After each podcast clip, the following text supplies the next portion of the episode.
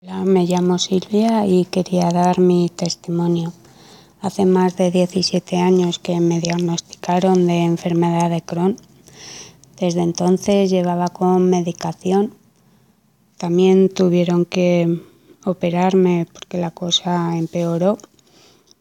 Y ahora pues hará unos seis años que conocí la reflexología eh, la estudié en la Escuela Internacional de Naturopatía y junto a la Reflex, eh, luego osteopatía, soy asidua a ella desde hace también muchos años y sobre todo también con PNL, con la programación neurolingüística, que de hecho más que nada la estudié porque sabía que personalmente me iba a ayudar muchísimo, ¿no?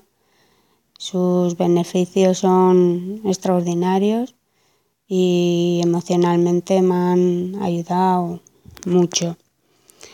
Y ahora pues hace pocos días me dieron los resultados de las pruebas que, que me han hecho y ha dado todo bien. Tengo el intestino limpio y han decidido retirarme la, la medicación.